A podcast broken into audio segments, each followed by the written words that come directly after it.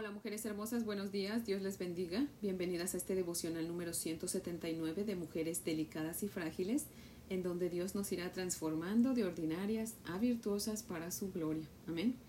Así que bueno, les invito a orar para que comencemos. Oremos. Padre eterno, Padre nuestro, estamos como Natanael, el de Caná de Galilea, en nuestro lugar favorito, debajo de la sombra, tu sombra, omnipotente Dios de amor hablando contigo, pero deseosas de que tú hables con nosotras. Si Natanael nos mirara, seguramente diría lo mismo que dijo de nuestro Señor Jesucristo y con certeza. ¿Acaso puede salir algo bueno de cada familia aquí representada con estas mujeres? Y con nosotras estuviera en lo correcto, Señor. No somos buenas y nuestra familia tampoco. Pero le diríamos, estás en lo correcto, Natanael, si a nuestra familia terrenal te refieres pero hemos sido adoptadas por Dios por medio de su Hijo Jesucristo. Así que ya no somos nosotras, sino Cristo en nosotras. Así que ya no nos veas a nosotras, sino a Cristo, que te conocía tan bien como a nosotras. Oh Dios poderoso, gracias por darnos tu salvación y hacernos tus hijas, Padre. En Cristo, nuestro amante redentor, te damos gracias. Amén, Padre. Bueno, mujeres hermosas, si tienen su Biblia, les invito a que la abran conmigo en Éxodo 9. Vamos a leer los versos del 8 al 12. Amén. Éxodo 9, versos del 8 al 12. Dice la palabra del Señor así. Y Jehová dijo a Moisés y Aarón, Tomad puñados de ceniza de un horno, y la esparcirá Moisés hacia el cielo delante de Faraón, y vendrá a ser polvo sobre toda la tierra de Egipto, y producirá sarpullido con úlceras en los hombres y en las bestias, por todo el país de Egipto. Y tomaron ceniza del horno, y se pusieron delante de Faraón, y la esparció Moisés hacia el cielo, y hubo sarpullido que produjo úlceras, tanto en los hombres como en las bestias. Y los hechiceros no podían estar delante de Moisés a causa del sarpullido, porque hubo sarpullido en los hechiceros y en todos los egipcios. Pero Jehová endureció el corazón de Faraón, y no los escuchó como Jehová lo había dicho a Moisés. Amén. Les voy a leer el comentario de Matthew Henry que cita lo siguiente. Dice, Cuando los egipcios no fueron conmovidos por la muerte del ganado, Dios mandó una plaga que los atacó en sus propios cuerpos. Si los juicios menores no hacen la obra, Dios manda uno mayor. A veces, Dios muestra a los hombres su pecado mediante el castigo. Ellos habían oprimido a Israel en los hornos, y ahora las cenizas de los hornos se constituyen en terror para ellos. La plaga misma era muy molesta. Los mismos magos fueron atacados por los forúnculos. El poder de ellos fue refrenado antes, pero ellos siguieron oponiéndose a Moisés y confirmando al faraón en su incredulidad hasta que se vieron obligados a ceder. El faraón insistió en su obstinación, había endurecido su corazón y ahora Dios justamente le dio en conformidad a las lujurias de su corazón, permitiendo que Satanás lo cegara y endureciera. Si los hombres cierran sus ojos a la luz, es justo que Dios les cierre sus ojos. Este es el juicio más doloroso bajo el cual puede estar un hombre fuera del infierno. Fin de la cita. Si se dieron cuenta en la porción que leímos de Éxodo, Dios no le avisa a Faraón que va a enviar las úlceras, solamente le dice a Moisés y Aarón pues que tomaran ceniza de un horno y que Moisés la aventara al cielo en frente de Faraón y que la ceniza pues se convertiría en polvo que produciría sarpullido con úlceras en la gente y en las bestias. Ahora sí, como dice Matthew Henry, si los juicios menores de Dios no hacen la obra, pues entonces Dios mandará un juicio mayor, ¿verdad? Faraón no quiso hacer caso a Dios con la plaga de la muerte del ganado, así que ahora Dios pues les manda úlceras a todos los egipcios y a las bestias. Recordemos que en la plaga de la muerte del ganado solo murieron ciertos animales, pero no todos. Y los que no murieron pues son los que enfermaron con úlceras, ¿verdad? Vamos a ver cuáles son los animales que murieron en la plaga. Dice Éxodo 9, verso 3, que eran los que estaban en el campo, que eran los caballos, los asnos, camellos, vacas y ovejas. Así que lo más probable es que entonces los que enfermaron con úlceras pues hayan sido, no sé, elefantes, no sé, no sé qué tipo de animales había en todo Egipto, ¿verdad? Pero También si se dieron cuenta, eh, tampoco hubo una advertencia a Faraón, como había habido antes, ¿verdad? Que se le decía mañana. Esta vez no hubo advertencia para Faraón, ni tampoco vemos a Faraón pidiéndole a Moisés que orara para que la plaga pues se acabara, ¿verdad? Dios está acabando con sus deidades, como lo hemos venido diciendo, ¿verdad? Para los egipcios, la ceniza significaba purificación. Según ellos, si se echaban ceniza, quedaban purificados. Así que Dios quiso mostrarles que solo Él podía purificarlos. En el tiempo de Jesús, los fariseos tenían claro que el único que purificaba es Dios. Ellos, le, dijeron, ¿verdad? ¿Quién puede perdonar pecados sino Dios? En otras palabras, ¿quién puede purificar sino solo Dios? ¿Verdad? Lo que los fariseos no quisieron aceptar fue que Cristo Jesús es Dios y no lo aceptaron y ni quisieron aceptarlo ni dejar su legalismo, ¿verdad? Asimismo, Faraón se negaba a reconocer a Dios y a su soberanía y por eso Dios pues le mandó tantas plagas, ¿verdad? ¿Se acuerdan que al principio de la historia de Éxodo, en el capítulo 5, en el verso 2, Faraón preguntó, ¿quién es Jehová para que yo escuche su voz y deje ir a Israel? O sea, en otras palabras estaba diciendo, ¿quién es Jehová para que yo obedezca su orden de dejar ir a Israel? Entonces Dios con las plagas, pues lo que le está diciendo es, ah, no me conoces. Bueno, ahora yo te mostraré quién soy, ¿verdad? Y Dios comienza a desplegar un poquito de su poder y Faraón se niega a reconocerlo y a rendirse. Muchos están como Faraón, adorando a sus deidades y negándose a reconocer a Dios y cómodos en sus pecados. Bueno, pues déjeme le digo que aunque Dios no nos ha dado una fecha exacta. Mire lo que va a suceder. Dice Apocalipsis capítulo 16, verso 2.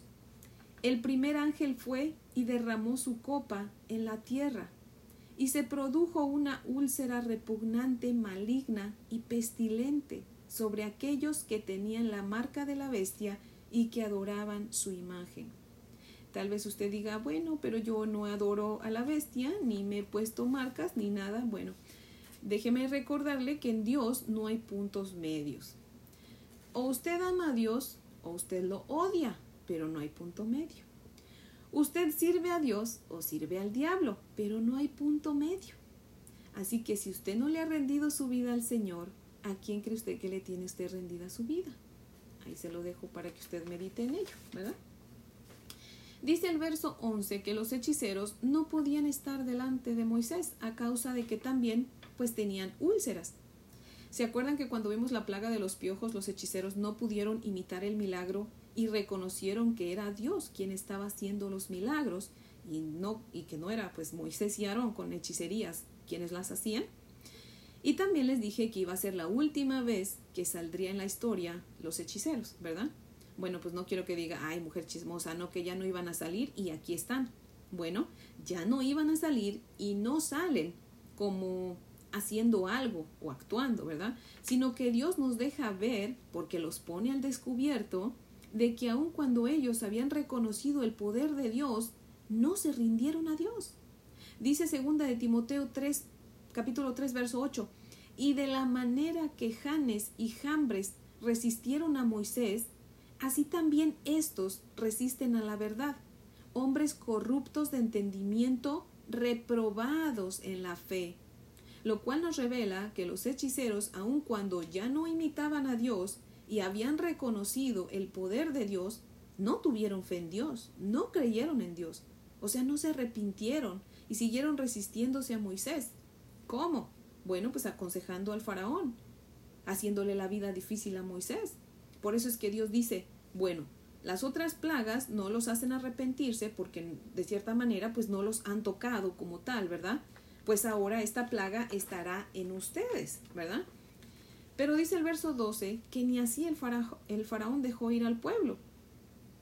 Mujeres hermosas, si hay alguna de ustedes que se está resistiendo al poder de Dios, que le han acontecido dificultades o le siguen eh, aconteciendo dificultades, está usted pasando por pruebas, no endurezca su corazón para con Dios. Es Dios quien le está permitiendo pasar por esa situación para que usted se rinda a Él.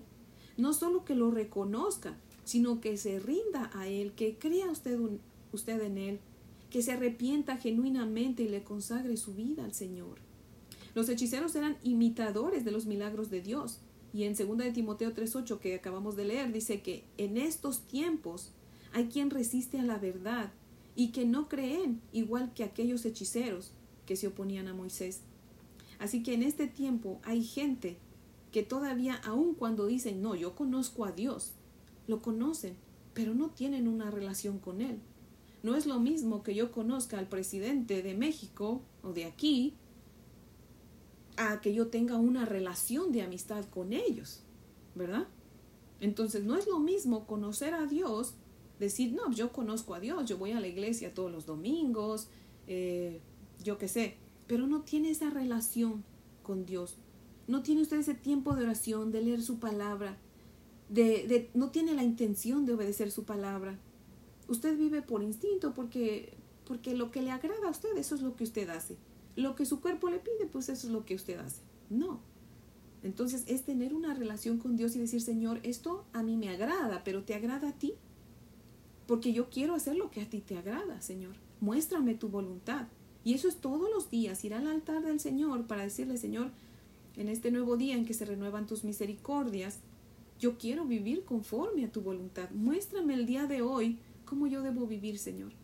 Ayúdame para no pecar, líbrame de caer en tentación y ayúdame para que todo lo que yo haga sea agradable a ti o mejor aún, enséñame a hacer las cosas que a ti te agradan, Señor, por favor. No quiero que tú bendigas lo que yo hago, sino yo quiero hacer las cosas que tú bendices, las cosas que a ti te agradan, Padre. Eso es tener una relación con el Señor. El, el todo el tiempo orar. Primera Tesalonicenses 5:17 dice, oren todo el tiempo. Eso es tener una relación con el Señor. Y no necesita usted hincarse. Usted puede ir manejando, puede ir en el transporte público, puede estar haciendo diferentes actividades y en su mente estar en conexión con el Señor, en esa relación con el Señor. ¿Ve? Hay quien dice, ¿y por qué Dios mandó tantas plagas? ¿Por qué no acabó con ellos de una? Si Dios tiene el poder, Dios tiene el poder, pero no. Mire, dice Lucas 9:54. Y viendo esto sus discípulos, Jacobo y Juan dijeron, Señor, ¿Quieres que mandemos que descienda fuego del cielo y los consuma como hizo Elías? Y nuestro Señor Jesucristo les dije, no, les dijo, no. Yo no vine para matar, yo vine para salvar lo que se había perdido. ¿Sí ve? Dios no no se agrada de que muéramos, no quiere que nos muéramos. Dice Ezequiel 8, 18, 32, porque yo no quiero la muerte de nadie, sino que se arrepientan y vivan. Hay otra versión que dice, pues yo no me complazco en la muerte de na yo no me complazco en la muerte de nadie, sino en que se arrepientan y vivan. Por eso es que Dios no nos ha aniquilado todavía, a nosotros tampoco, porque nos está dando ese tiempo para aquellos que no se han arrepentido, que se arrepientan. Así que mujeres hermosas, van a ustedes a decir que siempre es lo mismo, por eso es mi trabajo, llamar a la salvación. Si usted que me escucha aún no le ha rendido su vida al Señor, que aún las situaciones que ha usted vivido, o a lo mejor no usted ha vivido una mala situación, ¿verdad? Usted sea de las personas que todo, bendito sea Dios, todo le ha ido bien, ¿verdad? Déjeme decirle que aunque todo le vaya bien y usted sea una muy buena persona, usted no es perfecta, el único perfecto es Cristo. Y si su palabra dice que todos hemos pecado, como dice Romanos 3:23, por cuanto todos pecaron y están destituidos de la gloria de Dios, usted es una pecadora, aunque usted no lo quiera reconocer, y si no lo quiere reconocer, pues ya aumentó otro pecado más a su lista de pecados, ¿verdad? Entonces, siendo una pecadora, usted necesita la salvación de Dios. Así que, mujer hermosa, hoy es el día de salvación, hoy Dios le está llamando, le ama y está esperándole con los brazos abiertos y espera que usted atienda a su llamado, se arrepienta genuinamente y le consagre su vida el día de hoy para que de hoy en adelante usted viva para la gloria de Dios y no para su gloria, y usted pueda ser salva, porque somos salvos solamente por fe, no por mérito alguno. Dice la palabra del Señor que nuestras buenas obras ante Dios son como trapos de inmundicia, o sea, como una una toalla sanitaria manchada. Imagínense qué, qué horrible, ¿verdad? Así son nuestras buenas obras delante de Dios. Así que no somos salvas por nuestras buenas obras, que no tenemos buenas obras, eh, sino por, por gracia de Dios, por medio de la fe. O sea, la gracia, Dios nos da la salvación, un regalo que no merecemos, pero que Dios en su gracia nos lo da, ¿verdad? Nosotros lo que nos merecemos es el infierno. Si usted no lo quiere reconocer, ese es problema de usted con todo respeto. Pero nosotros merecemos el infierno, pero Dios por su gracia nos ha dado la salvación, nos ha dado el cielo, pero está en nosotros el aceptarlo. Es como que si yo le doy un regalo, pero usted no lo quiere, yo a fuerza no se lo puedo dar, ¿verdad? Yo le digo, aquí está, si usted lo quiere, tómelo, pero si no, no. Así es Dios con su salvación, ¿verdad? Así que nosotros tenemos que aceptarlo, ¿verdad? No solamente creer, pero también aceptarlo, ¿verdad? Imagínese que usted está enferma y yo le digo, mire, mujer hermosa, este jarabe es buenísimo para esa enfermedad que usted tiene. Y usted lo cree. Dice, no, sí, yo, yo sé, yo he escuchado que es muy bueno, pero no se lo toma. ¿Usted cree que le va a hacer efecto? El simplemente hecho de que usted crea que el jarabe es bueno no le va a sanar. Le va a sanar el que usted se lo tome. Igual pasa con la salvación. No es solamente creer en Dios, sino aceptarlo, rendirle nuestra vida y comenzar a vivir para la gloria de Él y no para la nuestra. Amén. Así que bueno, les invito a orar para que concluyamos. Amén.